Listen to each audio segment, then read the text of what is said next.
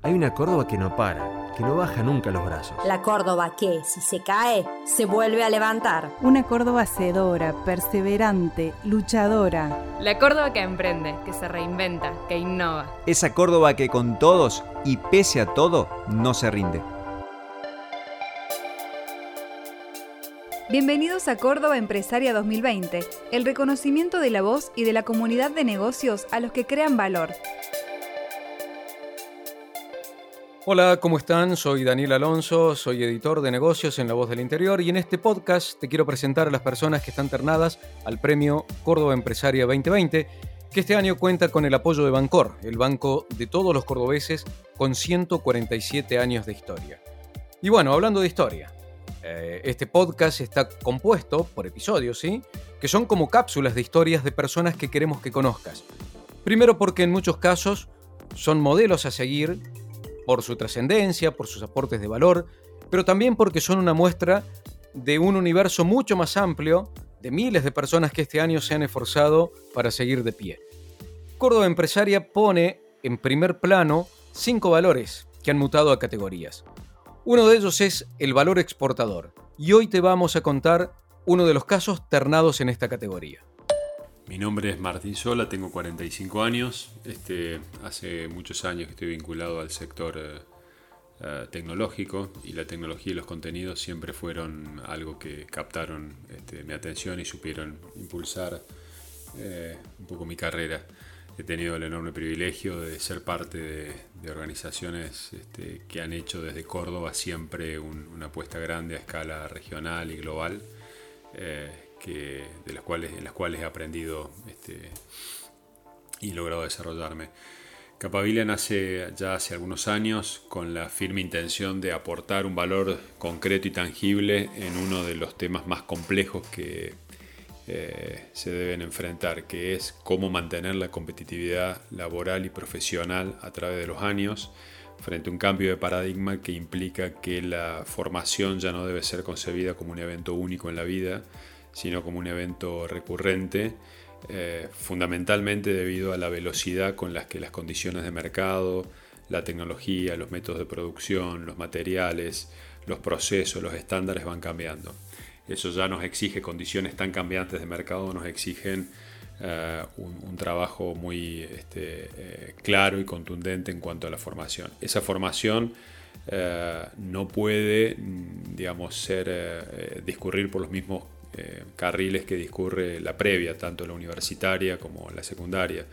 Es una formación que debe integrarse a un contexto de tiempos muy exigente, que debe aportar un valor decisivo y que debe ser este, una experiencia significativa, como decimos en Capaville, una experiencia efectiva de aprendizaje.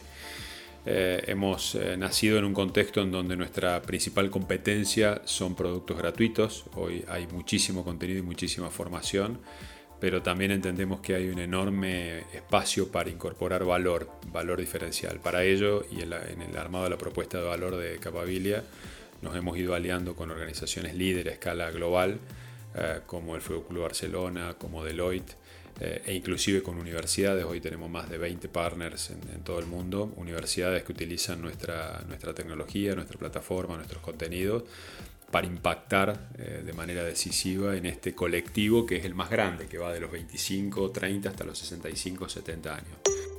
Con un servicio ligado a la educación y a la capacitación continua, Capabilia experimentó en los últimos meses la velocidad tremenda que la pandemia le imprimió todo. Y esto se tradujo en una fase expansiva con usuarios en más de 140 países. En el marco de la enorme disrupción que significó la pandemia, se estructuró una especie de mundo de bajo contacto.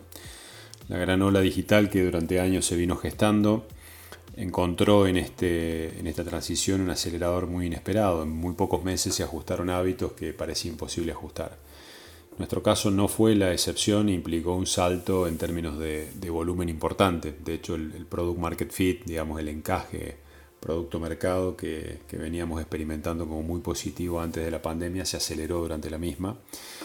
Eh, nuestra, fundamentalmente por, un factor crucial, eh, nuestra actividad, el lifelong learning o el aprendizaje continuo, entendido como la actividad que uno desarrolla eh, una vez que se ha ido ya de la universidad y una vez que está en plena carrera, en pleno ejercicio de su carrera laboral o profesional, tiene un costo de oportunidad en tiempo muy alto para la persona que está en actividad. La pandemia de alguna manera operó sobre, ese tema y liberó eh, tiempo y liberó un espacio que, no existía para, para, este tipo de actividades. Eh, hemos expandido nuestra huella global, tenemos usuarios en más de 140 países, hemos sumado nuevos partners en todo el mundo, mm, en el último trimestre en Rusia, Israel, Perú, India. Pero bueno, somos muy conscientes de que la disrupción en educación es una tarea que trasciende por mucho a un factor coyuntural, este, aunque largo y tedioso como es la respuesta a la pandemia. ¿no? Demandará algún tiempo y un esfuerzo adicional que la tecnología surta en educación y en formación el mismo efecto que ha tenido en otras actividades eh, que ha sido mucho más decisivo y más contundente, eso como transporte, música o u otra industria de contenidos. Allí hay, mucho por hacer todavía. Capabilia se gestó entre 2013 y 2014 y lo hizo como soporte tecnológico de un plan de la Universidad Siglo XXI para llevar al mundo virtual su oferta de formación. Pero luego tomó vuelo propio, primero como spin-off de esa universidad, pero ya ahora con impronta propia actividad que desarrollamos de Capabilia, Lifelong Learning o aprendizaje continuo, se inscribe en un notable cambio de paradigma respecto a la formación, al mercado del trabajo y a la economía en sí. Deja de ver a la formación como un evento único en la vida y pasa a verla como un evento cuasi recurrente en el tiempo eh, que dura nuestra carrera laboral o profesional. Esta actividad es crítica en el mediano plazo para lograr fortalecer la competitividad sistémica eh, pero aún es incipiente en el contexto universitario. Eh, por el tipo de actividad y por lo que genera la universidad, este tipo de, nicho aún es nuevo y es este, poco relevante en términos de, volumen. Mucha importancia estratégica, pero posiblemente poco relevante.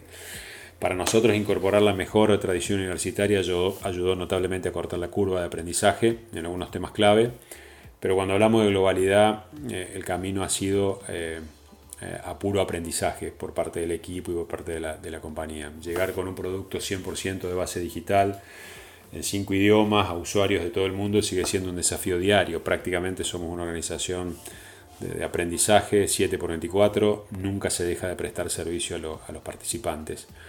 No existen muchos jugadores dentro de nuestro espacio similares a, a, lo que hace Capabilia y eso nos exige mucha creatividad para sortear obstáculos, mucha energía para mantener el ritmo y mucho talento para responder a la exigencia que plantea, la, que plantea el mundo, que plantea la vara del mundo. Entendemos en, ese punto que el equipo que hemos conformado es la clave sobre la que se asienta todo el presente y el, prometedor futuro que, que la empresa tiene. La economía del conocimiento abarca muchos verticales, de muchas industrias. Capabilia es un buen ejemplo de la potencia que Córdoba tiene como hub exportador de servicios ligados al conocimiento. Un hub que, por cierto, requiere sostener ciertas condiciones de competitividad en el mercado global. En materia de competitividad hay una influencia notable de factores que dependen de distintas jurisdicciones, nación, provincia, municipios. Sin, recaer en ese detalle hay eh, tres aspectos que me parece que requieren todo el foco y toda la atención eh, para el logro de este hub exportador de conocimiento. Primero, infraestructura, fundamentalmente vinculada a la energía, a la conectividad y al capital humano. Es crucial que eh, esto esté en su lugar y con estándares este, a escala mundial. Segundo, los marcos regulatorios en términos impositivos, de comercio exterior, laboral, este, que debe proveer eh, lo, fundamental para que la actividad emprendedora pueda desarrollarse con los incentivos y señales adecuadas. Y por último, un factor un poco más operativo que es el mercado financiero. Talentos e ideas eh, hay mucho, lo que necesitan son vehículos este, desde el punto de vista financiero que las hagan viables y las hagan posible. No obstante, todas estas condiciones son condiciones necesarias, pero, pero no suficientes. Para terminar la ecuación se requiere la sana ambición emprendedora que bueno, derrumba dificultades y todo tipo de trabas. Peter Diamandis de Singularity sostiene que si quieres un billón de dólares impacta a un billón de personas. Nunca fue tan posible como hoy. La disponibilidad de herramientas, de capitales, de oportunidades traslada mucho de la presión en la creación de valor a la creatividad, capacidad y coraje del emprendedor. Hoy vemos que sectores enteros están siendo irrumpidos por emprendedores armados de, estos, elementos. Con lo cual, eh, Córdoba para tener su lugar en el mapa y para aspirar a, ser un centro relevante, requiere brindar las condiciones para que estos emprendedores puedan eh, emerger y sostenerse en, en el tiempo. Por su desarrollo y por la propuesta de valor que ofrece, Capavile ya venía preparada para desenvolverse a distancia, algo que pasó a ser moneda corriente en un mundo que con la pandemia impuso hábitos de bajo contacto. Posiblemente el impacto duradero que deje esta crisis a nivel organizacional sea eh, el hecho de masificar la presencia y la densidad del bajo contacto como nueva normal, tanto en los que sea procesos internos de organizaciones como hacia clientes. Hoy se padece un poco la, obligatoriedad del bajo contacto, pero es posible que el mundo que viene sea intensivo en bajo contacto. La crisis puso de alguna manera en evidencia que muchos elementos hacen sentido y tienen mucha relevancia de la eficiencia y valor social que aportan y es muy probable que perduren más allá del marco de la pandemia, del tratamiento de la pandemia. En la práctica esto concretamente significa alto impacto en sectores muy específicos como deporte, educación, retail y en procesos que son cross a todas las industrias, comunicaciones, ventas, gestión de clima, la madurez digital y el stack tecnológico, específicamente la posibilidad de pivotear y cambiar con cierta eficiencia, van a condicionar mucho la capacidad de adecuación de cada organización a este, a este escenario.